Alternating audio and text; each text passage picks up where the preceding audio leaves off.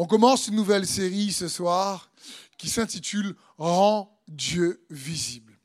Et j'ai le privilège, l'honneur, la joie, comme chaque week-end, de vous partager sa parole, parce que sa parole, c'est tout ce dont tu as besoin pour recevoir sa paix et sa joie.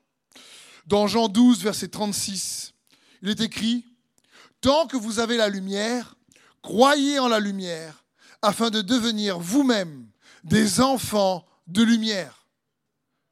Après avoir dit cela, Jésus s'en alla et se tint caché loin d'eux.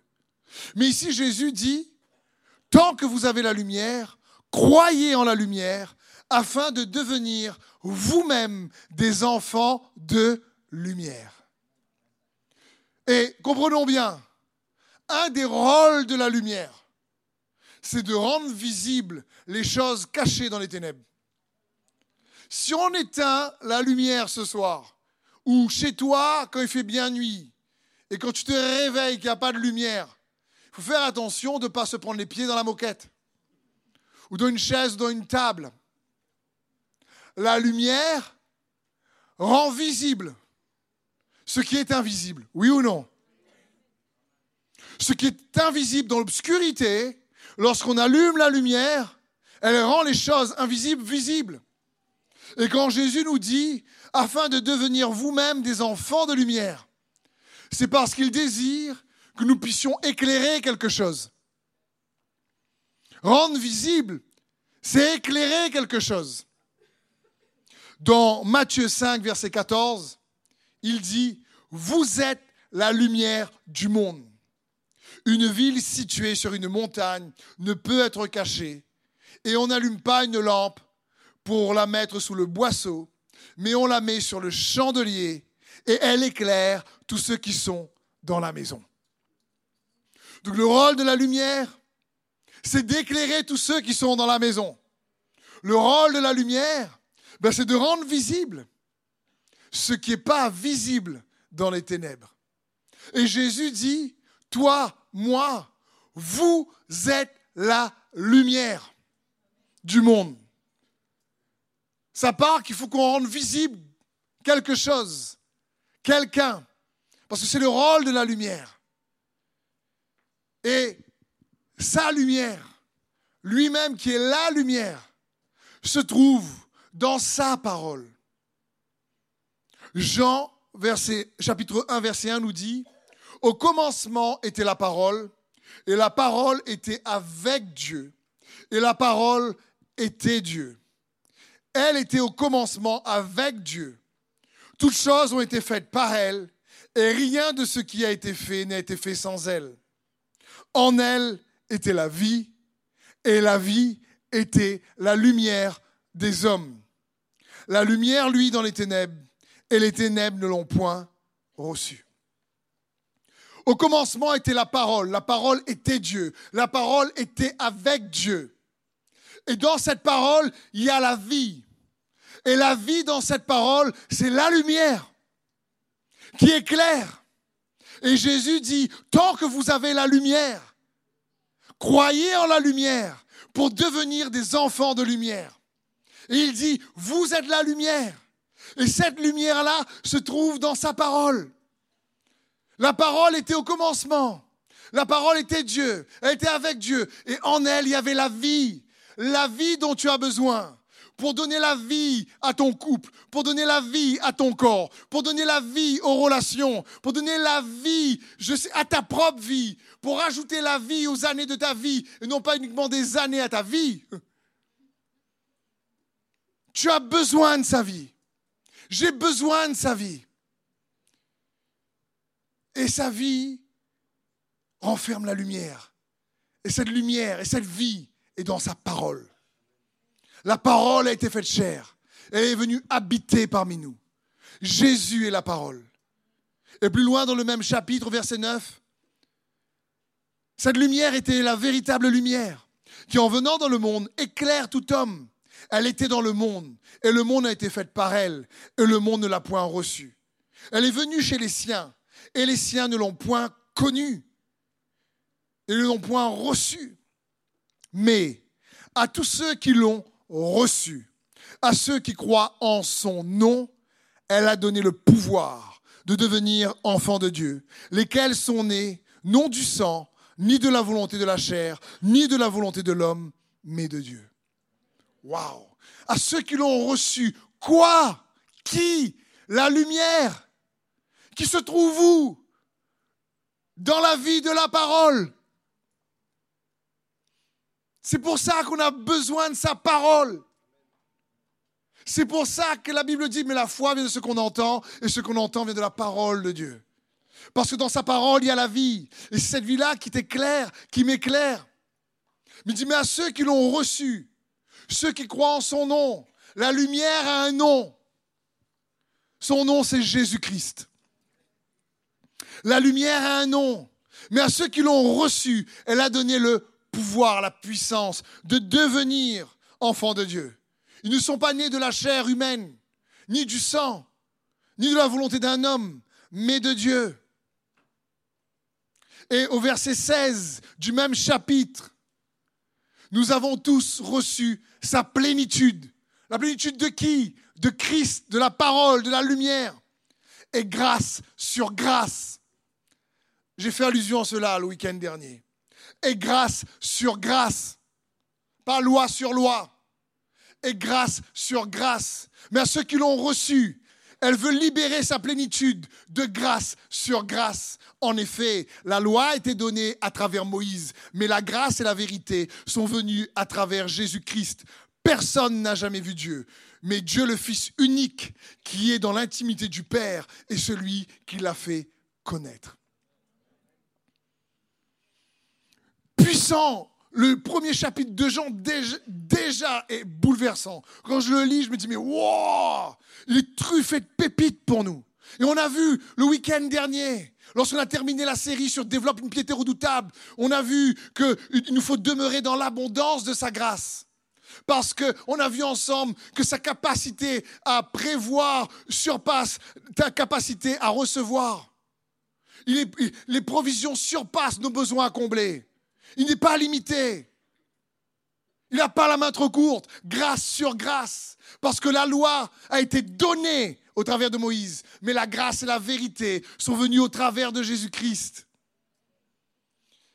Et ensuite, il est écrit le verset suivant, personne n'a jamais vu Dieu, mais Dieu le Fils unique qui est dans l'intimité du Père est celui qui l'a fait connaître. Jésus est venu révéler Dieu. Il est venu rendre visible Dieu le Père.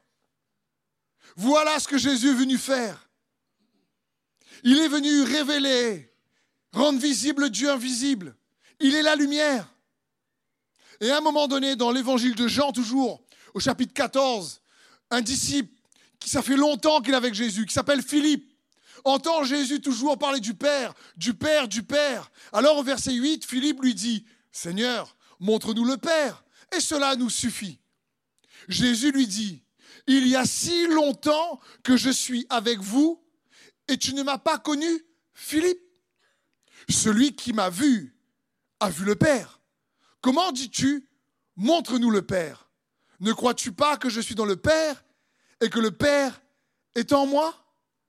Wow Et là, j'imagine à nouveau les disciples dire, oh, franchement, je ne comprends pas trop ce qu'il veut dire. Tu le regardes, tu vois le Père. Tu vois quoi toi? Jésus je veux dire. Et là, Jésus lui dit, mais attends, Philippe, celui qui m'a vu a vu le Père. Et il dit, il y a si longtemps que je suis avec toi et tu ne m'as pas connu. Ici, ça signifie, depuis qu'on marche ensemble, tu n'as pas constaté, tu t'es pas rendu compte, tu n'as pas réalisé. C'est pas venu à ta conscience que si tu me connais, tu connais le Père. Parce que je suis comme le Père. Il est en moi et je suis en lui. Et ici, Jésus voulait dire à Philippe, Philippe, mon rôle est de rendre visible le Père, mais tu ne l'as pas vu. Tu ne m'as pas connu. C'est pas, ça n'a pas éclairé ta conscience. Et nous avons besoin de sa lumière pour le connaître, pour connaître Dieu. Et dans le psaume 36, verset 10, nous dit, la Bible nous dit ceci, car c'est auprès de toi qu'est la source de la vie. Et c'est par ta lumière que nous voyons la lumière. C'est par la lumière de sa parole, de la vie qui est dans sa parole, que notre conscience se remplit de lumière. Et que si on croit en la lumière, on devient des enfants de lumière. Pendant que vous avez la lumière, cette lumière qui rend son amour visible, cette lumière qui rend sa bonté visible, cette lumière qui rend sa paix visible, cette lumière qui rend sa force visible, cette lumière qui rend sa puissance visible, cette lumière qui rend sa réalité visible, cette lumière qui montre qu'il vit en toi dans ton couple, dans ta vie. Jean 17, verset 25. Père, tu es juste et le monde ne t'a point connu. Mais moi, je t'ai connu. Et ceux-ci ont connu que tu m'as envoyé. Je leur ai fait connaître ton nom et je leur ferai connaître encore, afin que l'amour dont tu m'as aimé soit en eux et que je sois en eux. Jésus dit, mais euh, ils m'ont reçu, et ils ont su que tu m'as envoyé. Et maintenant, je me suis fait connaître à eux, mais je vais encore me faire connaître. Pourquoi? Pour que ton amour soit en eux. Pour que cet amour dont tu m'as aimé soit en eux. Et la fois dernière, on a vu une chose. On a vu quand Jésus dit demeurez dans mon amour. Et on a vu ensemble qu'il y a une différence entre j'aime Jésus et je demeure dans mon amour pour lui, au lieu de il m'aime et je demeure dans son amour pour moi. C'est pas pareil. Et quand Jésus nous dit demeurez dans mon amour, il dit demeure dans l'amour que j'ai pour toi. Pas dans l'amour qu'on a pour lui, mais dans l'amour qu'il a pour nous. Et ici, Jésus dit, je, vais les faire connaître cet amour-là. Quand ils vont me connaître, qu'ils vont se rendre compte, qu'ils vont prendre conscience de cette lumière qui va venir éclairer leur lumière, leur conscience, alors ils vont commencer à réaliser ô combien réellement je suis aimé de toi et tu les aimes comme tu m'aimes. Ici Jésus dit dans Jean 17, parce que je leur ferai connaître afin que l'amour dont tu m'as aimé soit en eux et que je sois en eux. Il y a un processus simple pour rendre Dieu visible. Il faut d'abord connaître Dieu. Ensuite, il faut se connaître en lui. Et enfin, on peut le faire connaître. Pour rendre Dieu visible, il faut le connaître. Il faut se connaître en lui et le faire connaître. Et c'est ce que nous allons voir ce soir. Pourquoi? Parce que, écoute bien ceci, la façon dont tu perçois Dieu va affecter tous les domaines de ta vie la façon dont tu perçois Dieu va affecter tous les domaines de ta vie. L'exemple à nouveau dont j'ai fait allusion également la fois dernière avec la parabole des talents. Dans Matthieu 25, celui qui avait reçu un lingot vint à son tour et dit, Maître, je savais que tu es un homme dur. Tu moissonnes là où tu n'as pas semé. Tu récoltes là où tu n'as pas répandu de semences. Alors j'ai pris peur et je suis allé cacher ton talent dans la terre voilà, prends ce qui t'appartient. Il n'a même pas perdu ce que Dieu lui avait donné. Son problème, pourquoi il n'a pas réussi à utiliser son talent? Pourquoi il a été paralysé? Pourquoi il s'est caché? Pourquoi il n'a pas fait ce pourquoi il était appelé à cause de sa perception déformée de qui Dieu est? Les deux autres n'ont pas de souci. Il sait que Dieu les aime, mais lui dit, moi, je te voyais comme un homme dur.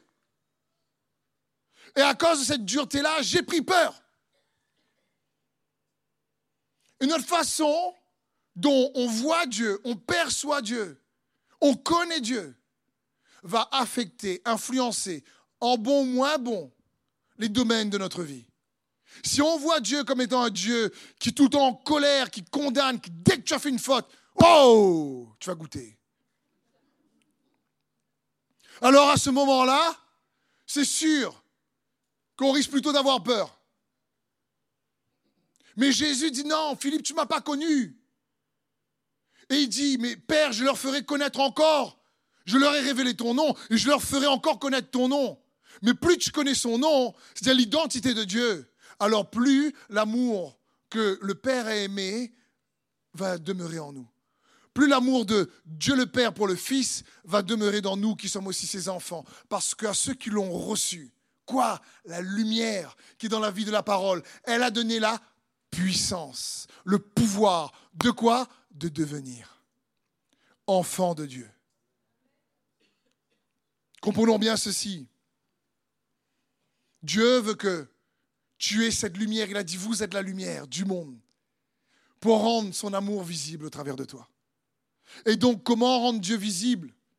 On va voir juste une partie ce soir de cette nouvelle série. Et je sais, je crois que vous allez être grandement bénis par les autres parties aussi qui vont suivre. Mais ce soir, on va voir, on rend Dieu visible en laissant son amour incommensurable déborder de nos vies. On, rend Dieu visible en laissant son amour incompréhensible, incommensurable déborder de nos vies. Donc, connaître Dieu, c'est la priorité. Il faut connaître, arriver à l'expérience, constater, réaliser que Dieu est amour. Il faut connaître son amour. Il faut que tu arrives à réaliser ô combien tu es aimé. Merci. Il faut que tu arrives à réaliser ô combien tu es aimé de Dieu. Parce que c'est ça qui change tout. 1 Jean 4, 16. Et nous, nous avons connu l'amour que Dieu nous porte. Et nous y avons cru, si tu préfères, reçu. Dieu est amour. Celui qui demeure dans l'amour en Dieu, celui qui demeure dans l'amour demeure en Dieu, et Dieu demeure en lui. Ici, dans l'épître de Jean, il dit, mais nous avons connu l'amour de Dieu. Nous avons connu que l'amour, l'amour que Dieu nous porte, et nous l'avons reçu. Et je me rends compte que vous savez, pour les chrétiens avec un grand C, souvent on est comme Philippe. C'est-à-dire, on vit notre vie chrétienne, on parle de Jésus, on aime Jésus, on suit Jésus, on vient à l'église, on passe du temps avec lui. Comme Philippe, il dit à Philippe, il y a si longtemps que je suis avec toi, mais tu ne m'as pas connu. Et je me rends compte que comme Philippe, malgré le temps parfois qu'on passe en présence de Jésus, eh bien, on ne le connaît pas. On ne réalise pas ô combien son amour pour toi est sublime. Son amour pour toi est sublime. Ça dépasse notre entendement. Et comme Philippe, on ne comprend pas, on ne réalise pas ô combien on est aimé de Dieu. Isaïe 12, verset 3 nous dit, c'est pourquoi, avec joie, vous puiserez de l'eau aux sources du salut. Et vous, et vous direz ce jour-là, célébrez l'Éternel, invoquez-le, annoncez aux nations ses œuvres et proclamez qu'il est sublime. Je ne sais pas si tu as déjà dit ça. Il est sublime. Son amour pour toi est sublime. Et je vous disais la fois dernière, c'est compliqué de recevoir de Dieu lorsque tu as peur. C'est compliqué de recevoir ou de croire lorsque tu n'aimes pas, mais quand quelqu'un sait qu'il est aimé, alors il ose demander, il ose avancer. Et cette phrase pour Philippe concerne tellement les enfants de Dieu que nous sommes. Tu viens, tu pries, tu viens à l'église, tu t'inscris à l'école biblique. Et pourtant, on ne réalise pas ô combien son amour pour nous est sublime, est juste incroyable. Il nous faut donc réaliser cela. Et cette splendeur de cet amour sublime s'est révélée à la croix. Pour toi, pour moi. La, beauté de cet amour a été dans toute sa splendeur à la croix. Pour toi, pour moi. Romains 5, 7. Mais voici comment Dieu, notre, Dieu nous montre l'amour qu'il a pour nous. Alors que nous étions encore des pécheurs, le Christ est mort pour nous alors qu'on ne l'aimait pas, alors qu'on était ennemi de Dieu, alors que réellement on avait fauté. Comment il nous a montré son amour? Il nous a montré, il l'a rendu visible. Il est mort pour toi, pour moi. Et sur cette croix, quand Jésus a souffert, et lorsqu'il a été cloué sur cette croix, lui qui est le bien-aimé, il s'écrit, Mon Père, mon Père, pourquoi m'as-tu abandonné? Parce qu'il y a eu un échange. Jésus a, s'est écrié, pourquoi m'as-tu abandonné? Pour que toi et moi, nous puissions nous écrier, pourquoi m'as-tu tant aimé? Il a été condamné pour que nous puissions être pardonnés. Il a été accusé pour que nous puissions être justifiés. Il a porté sur lui les meurtrissures pour que nous puissions être guéris. Quand il dit mon Père, mon Père, pourquoi m'as-tu abandonné? C'est pour que toi et moi, nous puissions regarder à ce cri de Jésus, le Christ, à la croix, et crier, mon Père, mon Père, oh, pourquoi m'as-tu tant aimé? De cet amour incroyable. Ne passe pas à côté de cet amour-là dans, dans ta vie chrétienne. On doit demeurer dans son amour, l'amour qu'il a pour nous. C'est ça qui nous accroche. Et l'une des meilleures façons de demeurer dans son amour consiste à rester attaché à sa bonté. Il faut demeurer dans sa bonté. Il faut que tu te cramponnes à sa bonté. Dans ta vie, Romains 11, verset 22, nous dit ceci. Considère la bonté et la sévérité de Dieu. Sévérité envers ceux qui sont tombés et bonté de Dieu envers toi si tu demeures ferme dans cette bonté. Autrement, tu seras aussi retranché. Il dit, tu sais quoi? Considère la bonté, la sévérité. La sévérité, c'est envers ceux qui sont tombés, mais la bonté, c'est envers ceux qui demeurent attachés à cette bonté. C'est bien. C'est envers ceux qui demeurent attachés à cette bonté-ci. La Bible dit ici, et la bonté de Dieu envers toi, si tu demeures ferme dans cette bonté. Il faut que tu demeures dans sa bonté. Il faut que tu t'accroches, tu te cramponnes à sa bonté. Il faut que tu réalises ce que Jésus a fait pour toi à la croix est bien supérieur à ce que tu peux faire de bien ou de pas bien. C'est important pour nous de comprendre ça. Ce que Jésus a fait pour nous justifier est juste incroyable demeure ferme dans sa bonté. Et on a du mal à demeurer ferme dans sa bonté. Souvent, on pense qu'il y a des circonstances difficiles qui arrivent. Ben, qu'est-ce qu'on a fait? Est-ce qu'il nous aime encore? Est-ce qu'il ne nous a pas oubliés? Est-ce que Dieu s'intéresse vraiment à nous? On se sent coupable parfois. On se sent, on sent qu'on n'est pas à la hauteur. Et notre amour pour lui fluctue. Et on pense parce que notre amour pour lui fluctue, le sien pour nous fluctue. Non. Son amour pour nous ne fluctue pas. Et il dit, demeure attaché à cette bonté. On ne peut pas séparer le mot aimer du mot bonté. Éphésiens 2, 4. Mais Dieu, riche en bonté, aussi à cause du grand amour dont il nous a aimés, alors que nous étions spirituellement morts à cause de nos fautes, il nous a fait revivre les uns et les autres avec le Christ. C'est par la grâce que vous êtes sauvés, par notre union avec Christ Jésus. Dieu nous a ressuscités ensemble et nous a fait siéger ensemble dans le monde céleste.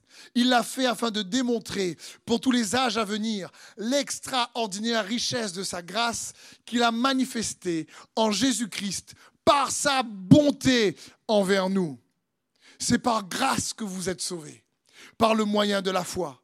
Cela ne vient pas de vous, c'est un don de Dieu. C'est un don. Ce n'est pas à, cause de mes, mes bonnes œuvres que je suis sauvé. C'est à cause de son œuvre que je suis sauvé. C'est un don pour que personne ne se vante par le moyen de la foi. Dieu aujourd'hui te voit et me voit au travers du sacrifice de Jésus-Christ. Et la dernière fois, on a pris ensemble le repas de la communion. Et je vous disais, ce n'est pas une tradition à pratiquer, c'est une bénédiction à recevoir. Parce qu'il est le pain de vie. Il est le vin. Et comment on produit du vin En écrasant le raisin. Comment on produit du pain On pétrit la pâte de, la farine de blé. Et Jésus est ce pain qui a été pétri par les coups. Il est ce vin qui a été écrasé par les fouets. Et il dit, mais prends mon corps, bois mon sang, discerne le corps pour recevoir cet héritage qu'il nous donne. Il dit, discerne combien je t'aime. Réalise combien mon amour est sublime. Demeure dans mon amour. Accroche-toi à ma bonté, comme on a lu dans Éphésiens 2, versets 4 à 8. C'est une grâce, les richesses de sa grâce qu'il a manifestée en Jésus-Christ par sa bonté envers nous. Je crois fermement que c'était le secret du roi David. Le roi David est le roi qui a vécu sous l'Ancien Testament, sous la loi. Mais il a emmené le royaume et Jésus aime être appelé le fils de David. L'évangile de Matthieu commence par Jésus-Christ, fils de David, fils d'Abraham. Et c'est intéressant, l'ordre, parce que Dieu ne se trompe pas. Sa parole, c'est sa parole.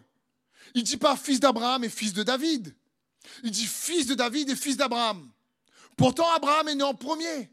Mais Abraham, le père de la foi, avait la foi en Dieu pour recevoir les provisions. David avait la foi en Dieu pour, pour amener sa domination, son règne. Et il savait que le règne de Dieu ne pouvait pas être emmené par la loi.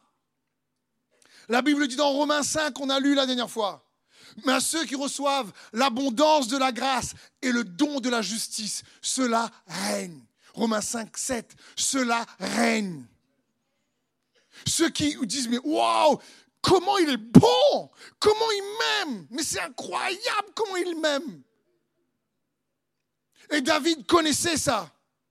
Même s'il était sous la loi, c'était un homme sur le cœur de Dieu, qui a fait quelques boulettes quand même mais qui toujours et en tout temps espérant la bonté de Dieu. S'il y avait bien quelque chose, une qualité incroyable du roi David lorsqu'on lit les psaumes, c'est qu'il voit comment il s'accroche même dans le désert, même poursuivi par Saül, même quand toutes les circonstances vont de travers, même quand il est chassé, euh, il est obligé d'aller se réfugier chez les Philistins, ses ennemis, pour fuir un autre ennemi, Saül. C'est compliqué quand même. Il est obligé de fuir, mais malgré la fuite, il dit Heureux ceux qui se confient en toi, heureux ceux qui trouvent refuge en toi, heureux ceux qui espèrent en ta bonté, heureux ceux à qui tu pardonnes les péchés. David est incroyable, et je crois que son secret, il avait compris le cœur de Dieu, même en étant sous la loi. C'était un roi qui fonctionnait par la grâce. Et on voit plein d'exemples dans les Écritures comme ça. Je crois que c'est son arme secrète. Parce qu'on ne peut pas emmener son règne si on ne comprend pas quelle est la bonté de Dieu. Si on ne reçoit pas l'abondance de sa grâce et le don de la justice. Parce qu'on va rester sur nos efforts. Alors c'est son effort qui nous qualifie. Ce n'est pas nos efforts. Ça ne veut pas dire encore une fois qu'il faut qu'on fasse rien. Jésus n'a pas dit j'ai tout accompli pour que nous on n'accomplit rien du tout. Mais il a accompli sa part pour que nous puissions avoir accès à la force de sa grâce, accès aux richesses de sa bonté, pour que nous puissions découvrir son amour sublime à notre égard. Et nous devons réaliser ça. Il y a un exemple dans les Écritures où le roi David a commis une faute incroyable. Il a fait tuer un de ses meilleurs soldats. Il a couché avec la femme de ce soldat. Il y a un enfant qui arrive, c'est dramatique. Et l'enfant est malade, il va mourir. Et sous la loi, quand quelqu'un meurt, il fallait s'apitoyer. Fais pitié. C'était comme ça, il fallait prendre du temps, il fallait se lamenter. Et David, c'était un roi de la grâce. Dans 2 Samuel 12, verset 21, regardez ce qui se passe. Ses serviteurs lui dirent, parce que l'enfant est mort, il apprend que l'enfant est mort, et lui qui était en train de jeûner pour que l'enfant euh, guérisse, il dit l'enfant est mort, et donc il arrête de jeûner, il prend ses cheveux, coiffe ses cheveux, il fait tout beau, il se parfume. Mais non, quand quelqu'un, est mort, il faut justement laisser tes cheveux enfouqués. Traduction euh, Dégrainé. Non, non, c'est pas une bonne traduction. Bon, pas coiffé, quoi. Et ici, la Bible dit, ses serviteurs lui dirent, que signifie ta façon d'agir? Tant que l'enfant était vivant, tu jeûnais, tu pleurais. Maintenant qu'il est mort, tu te relèves et tu manges. Il répondit, lorsque l'enfant était encore vivant, je jeûnais, je pleurais. Car je me disais, qui sait Peut-être l'Éternel me fera-t-il grâce. Et peut-être l'enfant restera-t-il en vie. Oh là là David était dangereux. Il, était quelqu'un qui persécutait la bonté de Dieu. Il est en faute. Et il sait qu'il est en faute. Dieu l'a pardonné. Il se dit, bon, je vais aller chercher sa face parce que je sais qu'il est bon. Je sais qu'il m'aime et je sais, si je change, si je me repens, je change d'attitude, je peux le faire fléchir parce qu'il est trop bon. Mais sous la loi, les, prêtres et tout ça ne comprenaient pas ce qu'il faisait. Ils disent, mais il est bizarre ce roi-là. Et puis il lui dit, il dit, mais que signifie ta façon d'agir? Ils ont dû parler entre eux. Il dit, mais le roi-là, un peu bizarre. Parce que David connaissait quelque chose que eux ne connaissaient pas. Il savait que Dieu était amour. Il savait que Dieu les aimait. Et Dieu l'aimait. Et il était là, persécuter l'amour de Dieu. Le mot persécuter signifie tourmenter sans relâche, importuner sans répit, avec intensité, acharnement et harcèlement. David harcelait la bonté de Dieu. Il savait que Dieu était bon. Et c'est pour ça souvent que nous, parfois, on trébuche. Parce qu'on ne fait pas assez confiance en sa bonté. On ne réalise pas combien son amour est sublime pour nous. Et on laisse les circonstances ou l'histoire de notre vie nous dicter qui il est. Au lieu d'apprendre à découvrir qui il est au travers de la vérité de sa parole. Une vérité remplie de grâce parce que la loi donnée par Moïse est la vérité. Mais c'est une vérité bien inférieure à la grâce et la vérité que Jésus est venu emmener. Il a été dit que, mais moi je vous dis que. Jésus commence comme ça. Son message dans Matthieu. Et c'est un message où il ramène la grâce. Et même dans les évangiles, on voit beaucoup recevoir leurs miracles parce qu'ils persécutent la bonté de Dieu. Quand Jésus dit, mais arrête, je donne pas au pain au petit chien, il dit, mais attends, je mange les miettes. Jésus fait, wow, d'accord. Bartimée dit, Jésus, fils de David, aie pitié de moi. Les disciples disent, ferme ta bouche un peu. Tu vois pas qu'ils sont fiches de toi eh, Reste dans ton coin, s'il te plaît. Hein. Personne, de toute façon, tu été rejeté toute ta vie. tout le monde te rejette. Et le péché, si tu es aveugle, c'est la conséquence de la loi. Quelqu'un a péché, goûte. Écoute, on t'aime, mais bon, hein. Non, ils n'aiment pas là. Mais Bartimée continue, Jésus, fils de David, aie pitié de moi. Il persécute. Il dit non, non, non. Comme on dit à la réunion, créole ne connaît pas qui gagne, qui perd. Mais ce que je sais, c'est que lui, il est bon.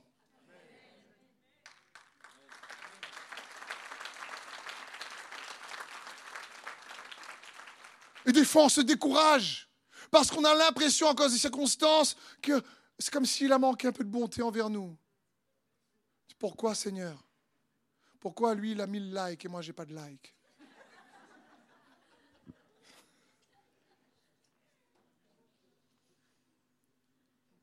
Et on juge la bonté de Dieu à partir de notre expérience, bonne ou mauvaise, et de nos circonstances.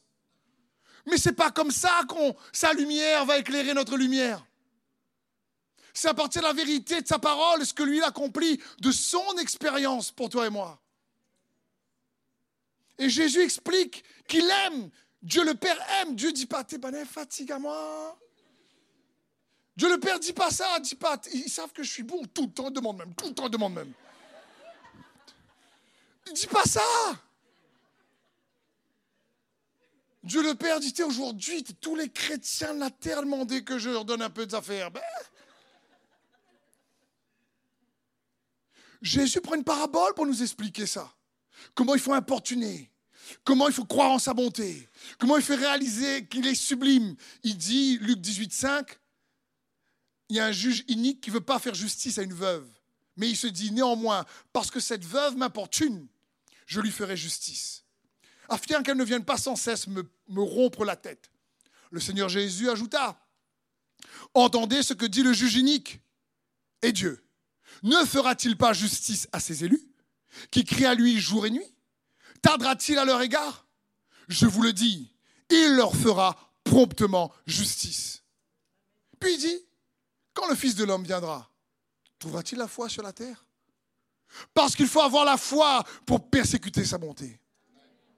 Parce qu'il faut avoir la foi pour pas marcher par la vue des circonstances qui parfois soient l'opposé de ce que la parole de Dieu nous dit. Il faut avoir la foi quand, comme David est dans le désert, alors que Dieu l'a oint un roi, il fuit. Il fuit Saül, mais il croit en la bonté de Dieu. Il ne veut pas laisser son passé dicter qui est Dieu? Et il cherche Dieu quand même. Et c'est ce que Jésus dit ici. C'est ça. Dieu n'est pas gêné que tu l'importunes.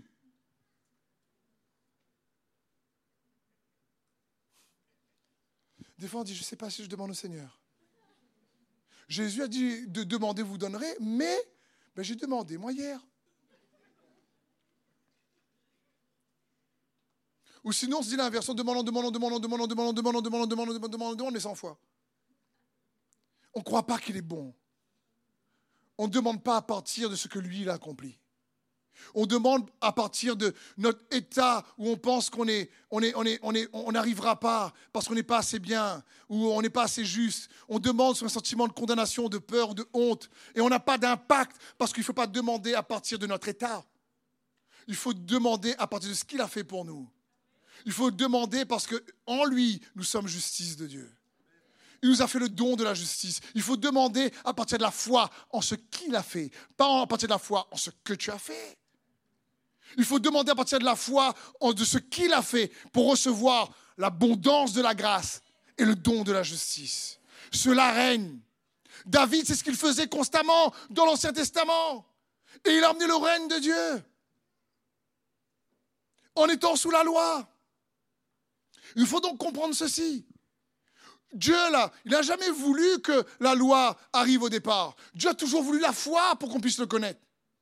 Mais le problème, c'est quand c'est Abraham qui avait la foi pour les provisions, Isaac la foi pour l'héritage, euh, Jacob la foi pour être transformé de Jacob en Israël, et le peuple grandit en Égypte, il devient nombreux, Dieu veut à nouveau euh, leur, leur permettre de bénéficier de cette foi, demeurer au milieu d'eux, mais ils disent non, non, on a peur, Moïse, toi écoute Dieu et dis-nous ce que nous devons faire.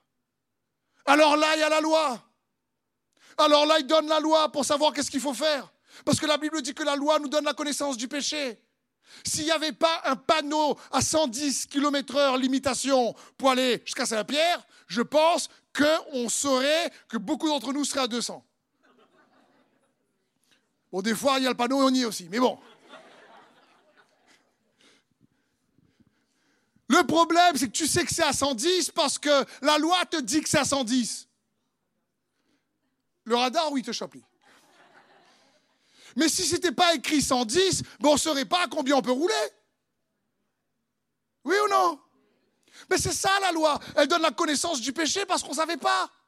On ne savait pas qu'il dit ne convoitera pas. Ah bon? Ben t'es belle son affaire à lui. c'est joli, écoute. Franchement. Euh, Donc quand la loi arrive, on se dit, oh, juste ne convoitera pas, on est cuit.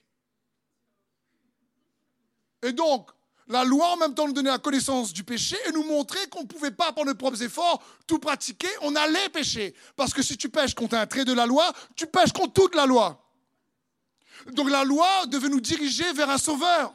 Aide-nous, Seigneur. On n'y arrive pas par nous-mêmes. Parce que ce que Dieu voulait, c'est la foi. Et la Bible dit que quand le temps fut accompli, il envoya Jésus pour que l'ère de la loi arrête et, la foi recommence. En ceci, la coupe de la nouvelle alliance. De la foi en Jésus-Christ. Mais la foi, elle, reçoit par grâce. La grâce et la vérité sont venues avec Jésus-Christ. Mais cette foi qu'on reçoit par grâce, c'est parce que tu crois qu'il est bon. Et son acte sublime de bonté et d'amour s'est manifesté à la croix. Il a versé son sang et tu crois en lui. Et quand tu crois en lui, qu'est-ce qui se passe? À partir de la loi des œuvres, il y a la loi de la foi. Mais il y a une loi qui s'appelle la loi royale. Dans Jacques, l'épître de Jacques. C'est la loi de l'amour. Parce que ce que Dieu veut, c'est que nous ayons une foi agissante par l'amour.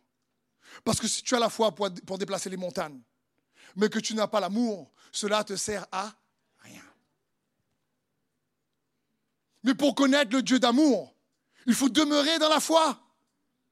Et quand on reste dans la foi, ou on reste dans son amour, alors on commence à vraiment plus croire. C'est la bonté de Dieu. Éphésiens 4, 29.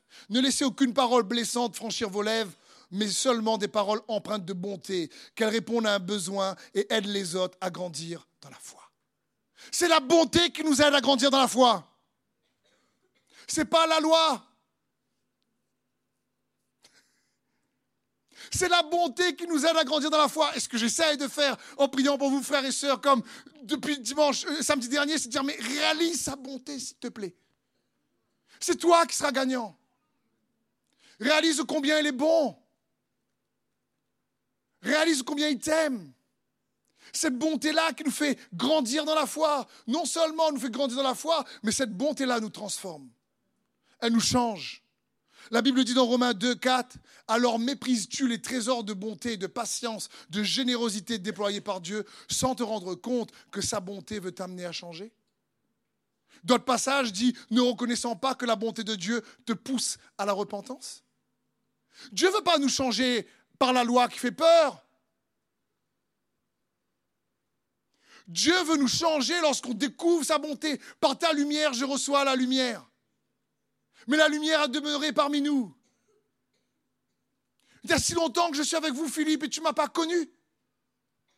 Celui qui me connaît connaît le Père. Si tu m'as vu, tu vois le Père. Pour rendre visible Dieu, il faut connaître qu'il est amour. Un amour sublime pour toi, pour moi. Parce que si tu le connais, alors tu découvres qui il est en toi. Et quand tu découvres qui il est en toi, ben tu commences à te découvrir en lui.